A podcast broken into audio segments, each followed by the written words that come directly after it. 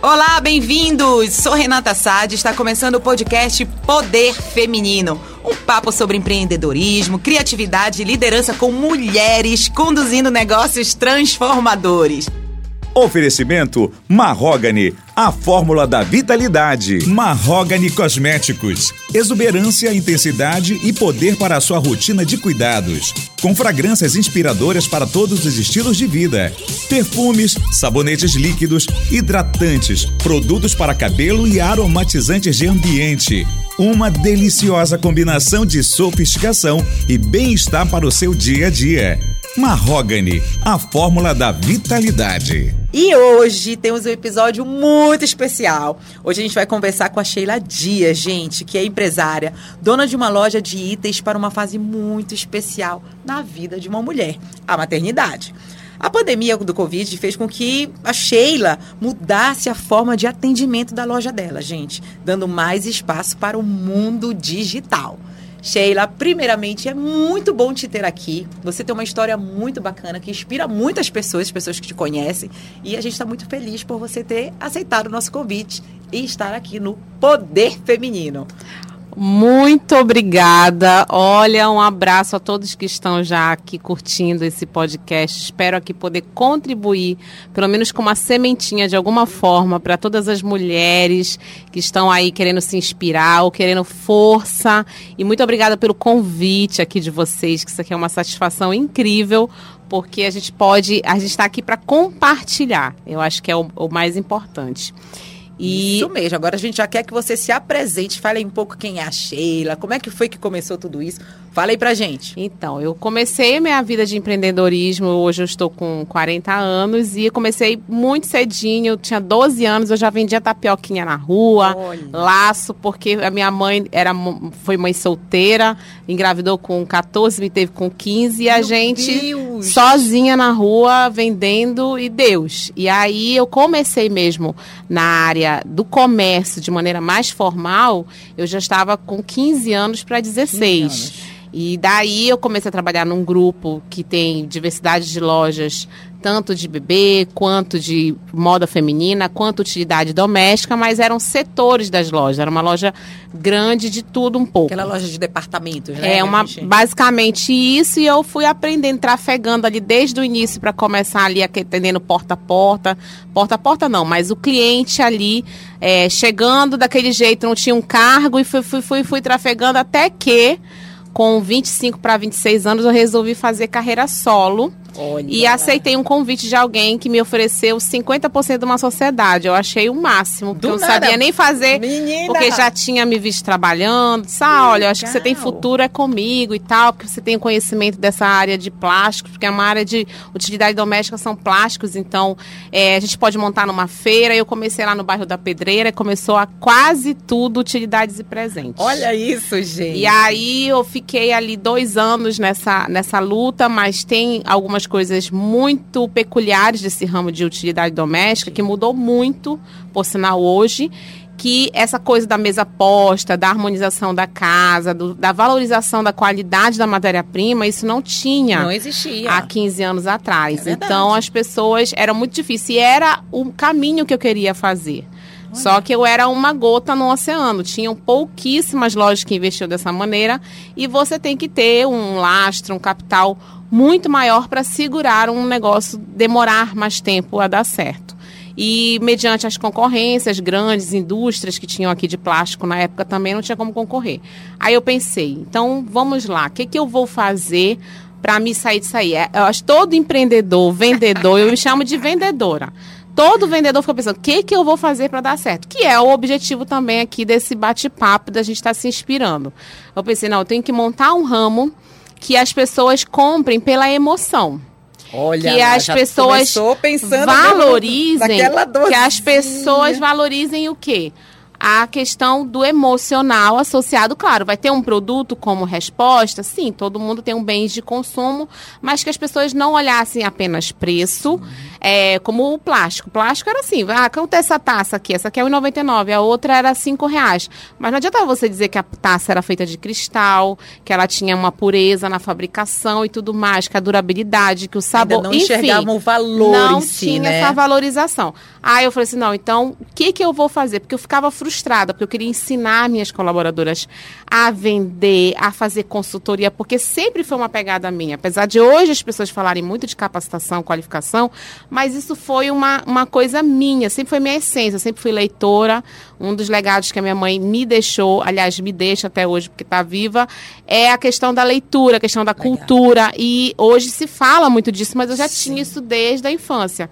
Eu falava assim, não, o meu negócio ele tem que transformar pessoas também. Então, como é que as meninas vão falar sobre um produto que as pessoas não querem nem ouvir valorização? Meu Deus, isso é tão legal que você já tinha, porque assim, imagina, você estava numa loja de departamentos e você recebeu o convite para poder ter um negócio 50%, gente. Então assim, você já Exatamente. tinha valores em si, empreendedores que se destacavam, né? Muito legal isso. Exatamente. Mas e aí, como é que foi essa daí, decisão aí? Eu falei assim, então vamos fazer. Aí eu convidei uma outra. Aí essa sociedade da utilidade doméstica a gente desatrelou. Tá. Eu segui carreira solo ainda um ano e meio com a utilidade doméstica. E eu convidei uma pessoa que até então era um crush da época. Oh, que hoje- olha aí. Antes falava. Esse eu vi vantagem. Antes falava paquera. Aí agora é crush, É crush. né? Aí eu falava assim, não, então vamos aqui. Eu convenci um paranaense acostumado com varejo grande, que é o Paulo. E ele estava fazendo expansão de rede de lojas aqui em Belém. E eu falei assim, vamos fazer uma sociedade? Porque Belém é a terra das oportunidades. O, o sul está inchado e tudo mais. Olha, eu sei que foi quatro meses para convencer esse homem para vir de vez e morar aqui em Belém, porque ele estava morando em Manaus. Até que ele foi pensando, aí falou assim: não, o que, que vai ser? A gente, ah, quem, quem tá mexendo com o ramo de bebê no sul e no sudeste está se dando bem assim, assim. Por que o bebê? Porque já era uma coisa que eu tinha uma afinidade devido a ter trabalhado com a empresa anterior, uma sessão que eu via que era um giro bom. E segundo, porque para mim eu ia poder exatamente explorar aquilo que estava no meu alcance, que era a questão da qualificação do produto. Então eu ia poder mostrar para o meu vendedor que ele ter que comprar o produto primeiro. Quem tem que comprar primeiro somos nós, Somos compradores. vocês, isso mesmo. Depois você tem que vender para o seu vendedor. E eu Sim. sempre fiz treinamento da minha equipe. Hoje as pessoas falam de treinamento de alta performance. Eu sempre fiz isso. Já tava há muito na tempo loja. focada E aí, nisso. após isso aí, eu falei assim: não, então o consumidor também vai entrar na loja, não vai ficar só perguntando preço. E aí eu fiz um plano de negócio, já tinha uns cursos que eu já fazia com o Sebrae, desde aquela época. Na época tinha até microlins, enfim. Eu, eu era muito enturmada nessa, nessa Você área. já era mãe nessa de época, qualificação. e sabe que tem uma curiosidade. Eu não sou mãe até Olha hoje. que eu coisa, cheguei a ter legal. cinco lojas de bebê em Belém, não tenho filhos meus, mas são os agregados, sobrinhos. E foi uma escolha, na verdade, porque Sim, tem também o sim. outro lado, um dia a gente pode conversar sobre isso, que é a questão da mulher priorizar a carreira. Sim, sim. Né? E foi uma das opções que eu fiz, até porque eu sou o meu arrimo de família. Então, assim, quando eu comecei, falei assim, não, vamos montar então uma loja de bebê, porque aí a gente vai poder fazer a valorização. O, o consumidor, que é o pai e a mãe, ele vai fazer uma compra para a maior preciosidade dele, que é um filho. Apesar de eu não ter filho, eu tenho essa consciência. Com certeza. E é um ramo encantador. Mas tem muito chão pela frente, porque eu ia ter que desmistificar, porque na época só existiam lojas de alto padrão. Na Braja Guiar, por exemplo, que é aquela loja de 45 metros quadrados que rotulava o cliente desde a porta do estacionamento, ou aquela loja do comércio, que é aquela que a grávida batia a barriga no tabuleiro, que era tabuleiro na época ainda. Então eram esses dois contextos, ou uma pequena sessão no magazine. Ninguém olhava para É verdade. esse ramo Sheila também é história, olha aí, gente. como um ramo democrático. Não era um ramo democrático, É que você entrava numa loja confortavelmente, que você tinha um estacionamento, que você poderia ter um ar-condicionado, sentar para tomar um café. Não tinha isso. Gente, a gente está falando de 2009. Meu Deus Foi um dia céu. desse, Que- mas que não delícia tinha. lembrar disso tudo. É verdade, não, tinha. Era, o, era antagônico. E eu sou cria, vamos dizer assim, do Ver o Peso. Tipo, eu vendi no Ver o Peso, fui vendedora de estar em loja no Ver o Peso, Bacana. comer no Ver o Peso, aquela tumulto de você estar no comércio, estar mais preocupado com quem vai roubar do que quem vai comprar. E aí imagina você ter essa atitude de montar uma loja confortável pensando no conforto de uma grávida, mas sem fazer uma boutique também para não ter aqueles preços extraordinários. Você queria também dar acesso às pessoas. Né? Democrático. Né? Eu falo que, que a minha bacana. loja até hoje ela é uma loja democrática, quase tudo do bebê. Nós temos hoje na Doca, que chegando ali a Senador Lemos entre a Vandecoque e a Doca, e tem na Cidade Nova 6, em frente ao supermercado Colina, onde era antiga e amada. E aí foi assim que começou a ideia, porque eu sentia a necessidade de ter essa resposta do público valorizando o produto. Oh, né? Deus. E hoje se bate muito nessa tecla, tipo, ah, faça o cliente ter valor pelo produto. Entregue valor, não preço. Mas hoje está tudo muito misturado. Já também mudou muito esse conceito, Já tá, né? né? Tá Ai, uma Sheila, guerra. meu Deus, mas que delícia saber disso tudo. Porque você não era, na verdade, a gente sempre pensa, né? Que as pessoas que estão ali empreendendo no setor eh, materno, ah, porque eu fui tocada, agora eu sou mãe, tive a experiência. E não! Sheila falou assim: olha, vamos abrir um negócio e tudo, viu a oportunidade e vai ser simplesmente Negócio. negócio eu quero do setor de maternidade. Mas você fez uma pesquisa antes? Como é que foi? Como Tem que Exatamente. ter essa Olha, pesquisa. você falou tudo. Você falou tudo. Olha que nem foi combinado. Você falou tudo. As pessoas geralmente abrem o ramo de bebê infantil porque elas sentiram a necessidade no momento que estavam montando o enxoval e falaram: ah, é difícil eu ter para o meu filho, então ah, eu vou montar uma loja de bebê também. É isso. Né? Ou a mesma coisa a pessoa que está fazendo alimentação saudável, começou a mudar e tal os hábitos, aí eu vou montar também um negócio disso. Isso, é. É legal, ótimo, Uhum. mas quando você tem a veia mais pro negócio e você pensa, você calcula friamente as coisas. É verdade. Não tá dando Não certo é ou tá dando emoção. Uhum. certo, você olha números, né? Você, e outra, foi uma escolha minha, porque acaba que crianças precisam de atenção, De e eu atenção. evitei ter para dar mais atenção para o negócio. Nós estamos 13 anos no mercado, a loja está consolidada, tivemos várias outras lojas no mesmo segmento, mas a gente acabou que olhou mais para dentro dos resultados.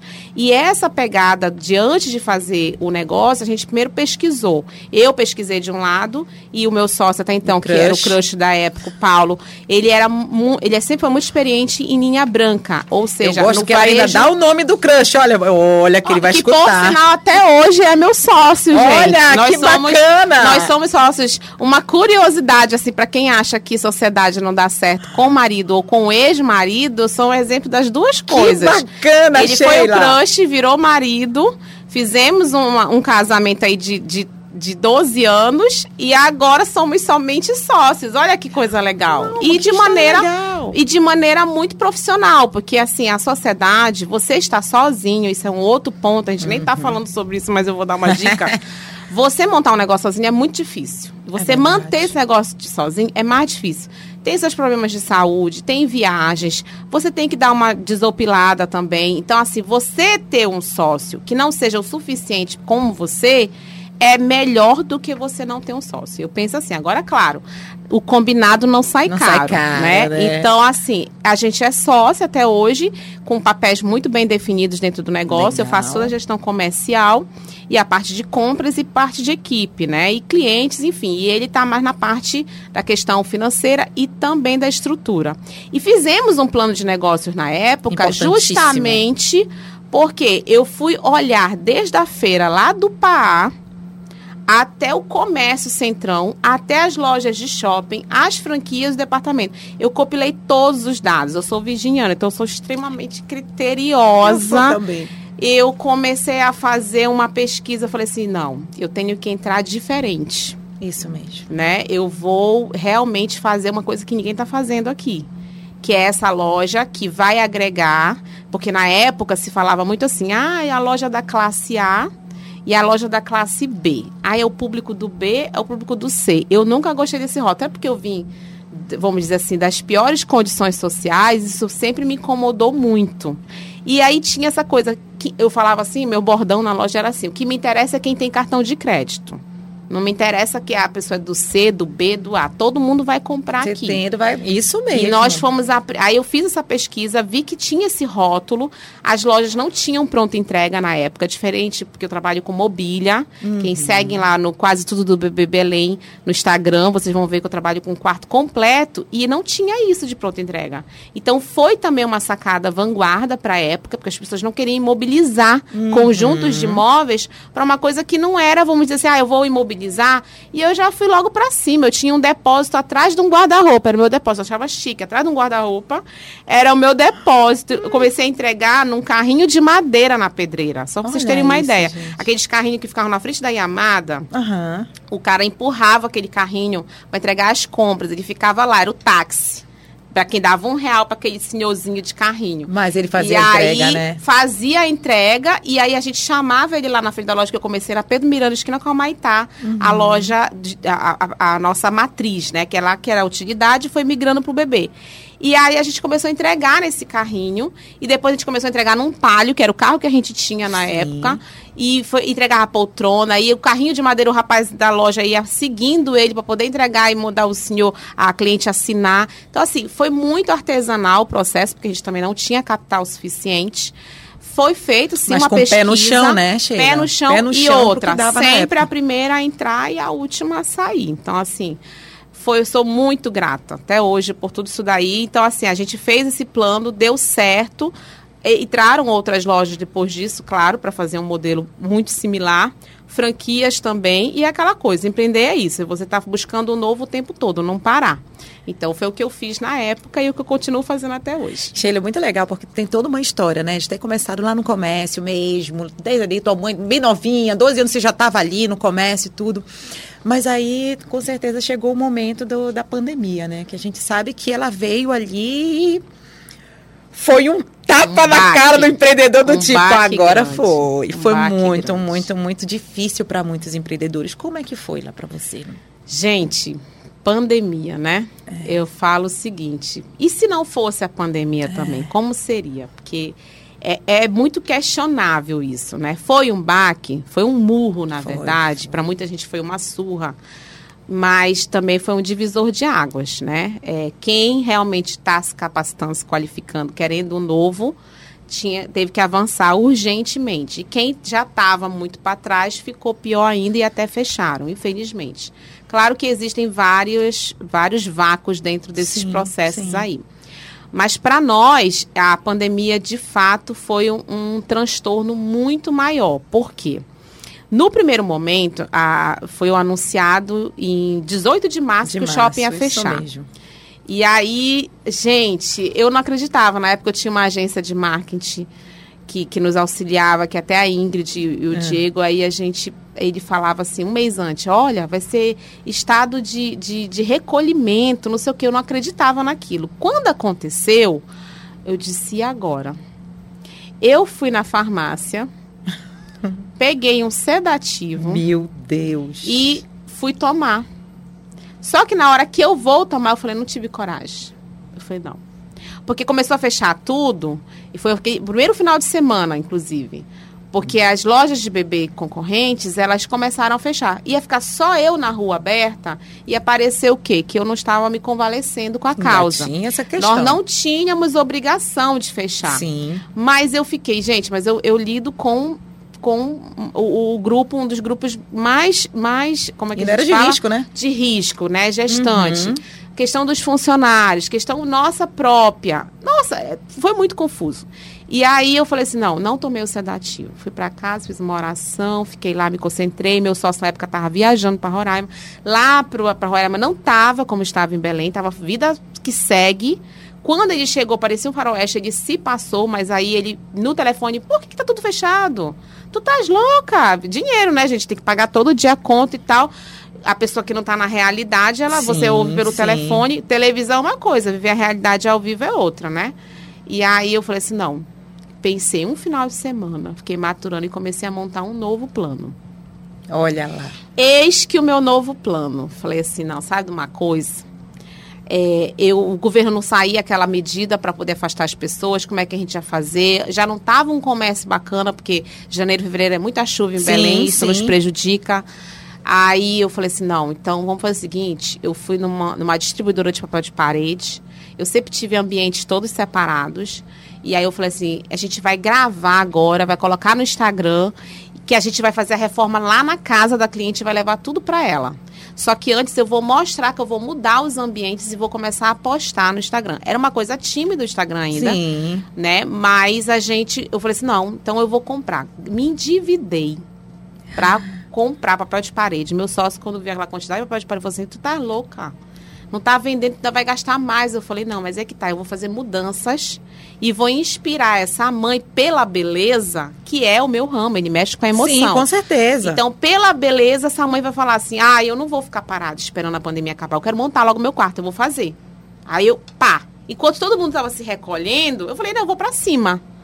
Mas do meu jeito, tipo, com a loja fechada, com, aquela, com aquele medo, porque era policial na porta, porque eu entrava só para fazer a reforma do showroom e já tinha denúncia.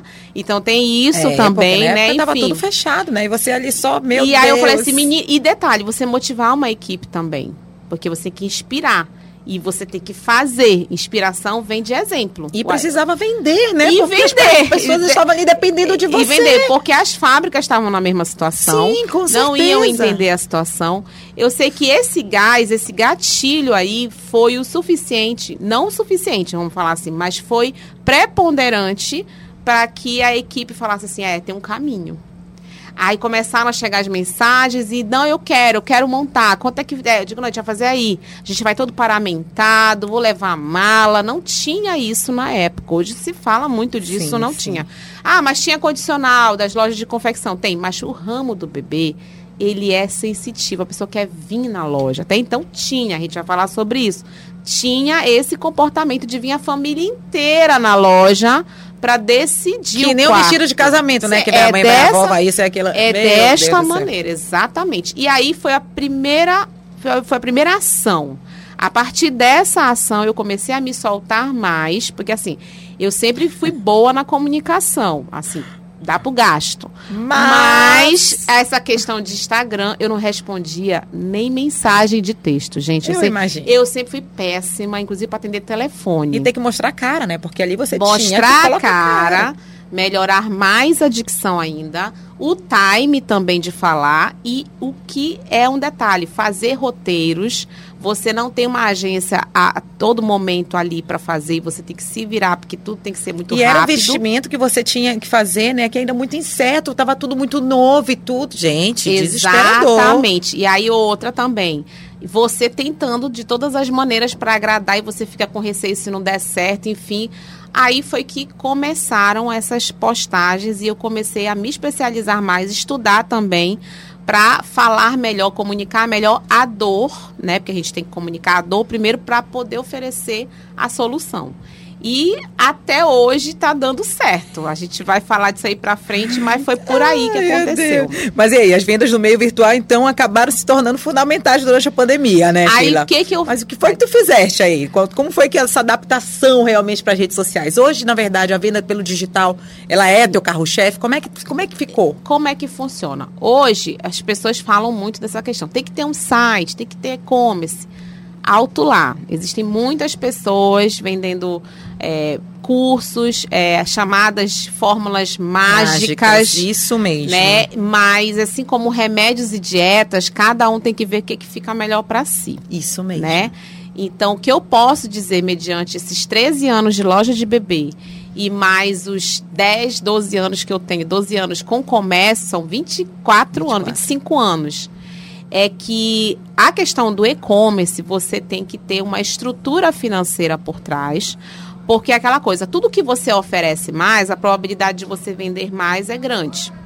Mas há também um outro lado. Você vai ter que ter uma logística muito perfeita.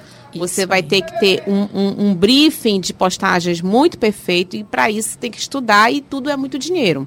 Então o site hoje para gente, ele ainda não é uma solução do que a gente está dentro. Um site bom é uma faixa aí de 40 mil reais, 50 mil reais para você estruturá-lo. Toda essa e retaguarda que mantê-lo você com falou ali. retaguarda, Isso né? mesmo. Agora, dá para fazer legal pelo Instagram, pelo Facebook, pelo WhatsApp, por todos os aplicativos que a gente consegue ali ter assessoria?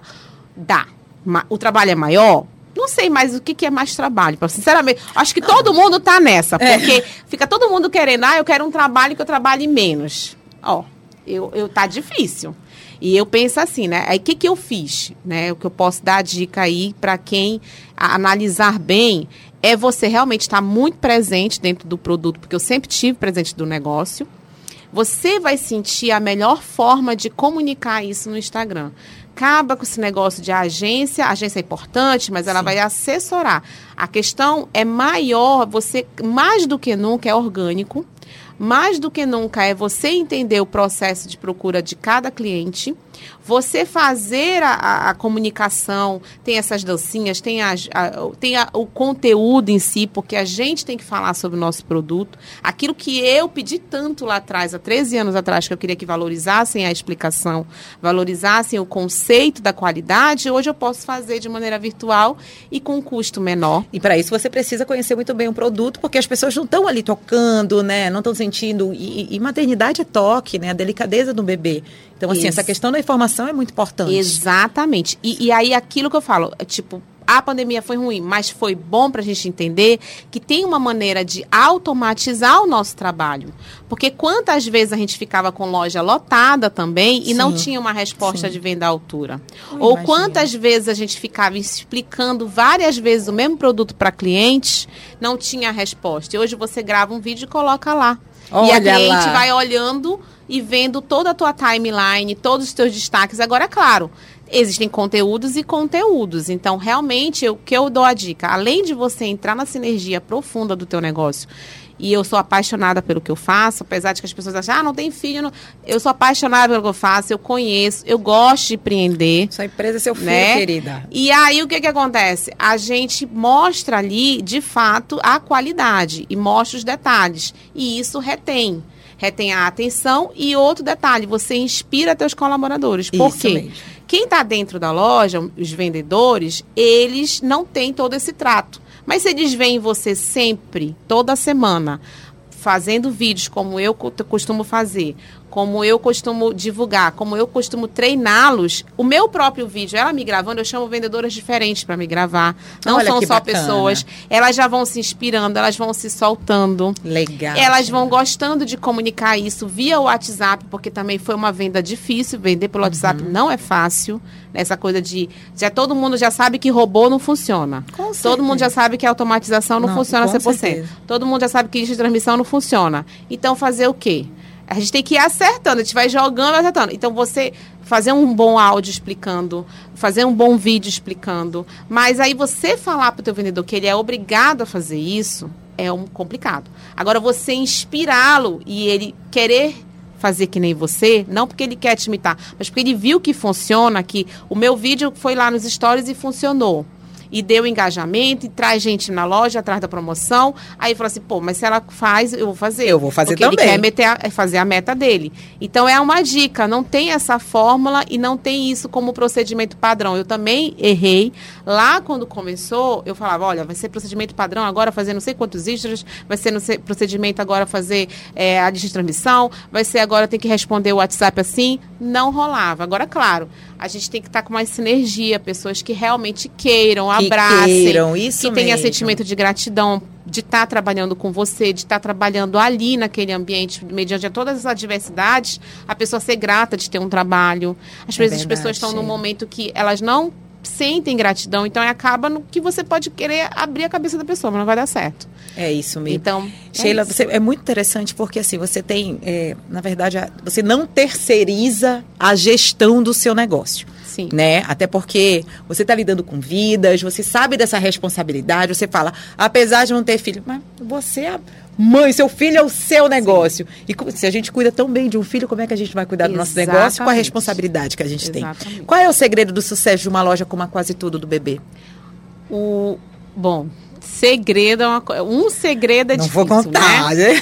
Mas o que eu posso dizer, para ter sucesso, para estar tá consolidada, 13 anos no mercado, uhum. ser hoje uma referência, porque nós somos, é difícil hoje uma gestante ou alguém que já teve um filho, ou alguém que já deu um presente, não conhecer a quase tudo do bebê. Tem gente até que acha que é franquia, ou acha que até é um grande negócio de muitos anos, e não, só tem 13 anos a quase tudo bebê É, as minhas concorrentes, enfim, todos os concorrentes têm muitos mais anos na frente do que a gente. Mas chegar até aqui com essa consolidação tem muito caminho pela frente. Primeiramente, a gente entender que a gente não é suficiente ainda para o mercado. Segundo, é uma coisa que eu nunca abri mão, é essa questão exatamente de estar tá mostrando a essência para as pessoas que estão trabalhando dentro da importância da valorização da ação que a gente faz em relação ao atendimento, em relação a produto, em relação a feedback de mercado. Sim. Somos perfeitos? Nenhum negócio é. Quanto mais você vende, mais furos você está com risco de ter.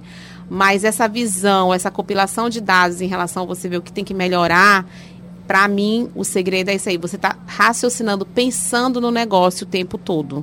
Legal. E, né, e estudando. E um outro ponto, assim, uma dica muito legal para quem está querendo montar ou está querendo, sei lá, dar uma revigorada e quem que quer começar, caminho, né? Enfim, é você de fato fazer um, um, um, vamos dizer assim, uma organização, um roteiro de estudos em cima do produto, mas principalmente em cima da gestão de pessoas, porque a gente se perde na gestão. Né? A gestão financeira é importante, a gestão comercial é importante, o marketing hoje mais do que nunca, porque se antes já diziam que marketing era importante, hoje eu acredito que seja 50% do negócio, mas se não tiver a gestão de pessoas adequada, você não segura hum, não o melhor segura. marketing.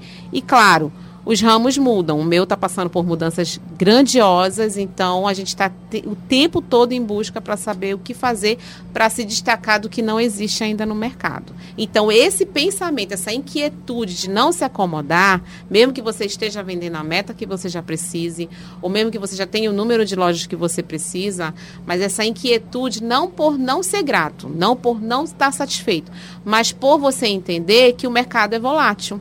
Isso. por você entender que você precisa estar cada vez mais se destacando, se consolidando. Então, essa inquietude é importante para que você se consolide cada vez mais. É, Sheila, é muito legal a tua história, entendeu? Ainda mais porque a gente sabe que tem toda essa trajetória vindo lá do comércio, loja de departamentos, recebeu o convite, aí depois ela pega e sai, viu a oportunidade, tem uma empresa focada nesse, nesse nicho né, da maternidade. O que é que mais vende lá? Que mais assim, vende. Que, mais, que é o carro Primeiro lugar é berço, né? É Porque é berço. hoje o lugar mais seguro sempre foi, sempre vai ser é um berço de madeira. Essa coisa de mamãe aí dizer que vai ficar na minha cama, na rede, ou numa cama grande, ou num mini berço, ou num chiqueirinho, que muita mamãe aí acha e tem essa visão, isso não vira, gente. Tem que ser berço ah, de, de madeira. madeira. E a gente tem berço a partir de 450 reais. Olha lá. Aqui. Então, todo mundo pode comprar um berço. Céu é o limite. Você tem uma ideia, eu tenho berço de 450 a 5 mil reais. Então, olha só. É uma loja democrática. É como você né? falou, né? Você é democrática. quis, na verdade. É. foi, na verdade, um é. objetivo seu, né? Com Exatamente. Sua, sua não é a, qualquer um pode comprar na minha loja. Tendo cartão de crédito, até parcelado, pode fazer até boleto que a gente Olha, Olha, meu Deus, é, é uma vendedora. Ai, Sheila, que delícia. O que eu quero, assim, na verdade, que você, nesse ah. momento, deixe uma mensagem, sabe, de, de inspiração, o que você quiser falar para quem está escutando a gente agora. Ai, Fale do seu gente, coração. Neste momento, assim, que tantas coisas passam por todas as cabeças, né? A gente está aí o mundo virtual mostra esses podcasts todos para a gente. A gente abre a mente. O que eu posso dizer do fundo do meu coração, assim, da minha consciência, Cuide da sua mente, primeiramente. Cuide do seu espírito. Seja grato, seja fiel. Temente, não sei qual é a religião de cada um, mas tem que ter isso como princípio. Que é isso que faz a gente ter fé e força para poder sustentar as outras coisas. É, eu estou agora numa fase de cuidados internos de saúde, porque eu entreguei isso muito para o negócio. Né? Então, essa saúde, se eu posso dizer, lá atrás eu poderia mudar isso aí que eu não mudei mas isso aí é importante. E que você coloque que sempre tem alguém que pode fazer alguma coisa diferente no mercado. Isso não é um clichê. Eu estou dizendo até por mim. É tipo, ó, você pensa assim, eu tô com um negócio, mas não tá bom ainda, o movimento não foi bom, não tive a resposta. Quando me perguntam assim, Sheila, mas tá bom para ti? Eu falo, ó, eu não vou reclamar, porque eu ainda não fiz o suficiente para eu poder ter todo o resultado que eu preciso ter. É sempre a minha resposta.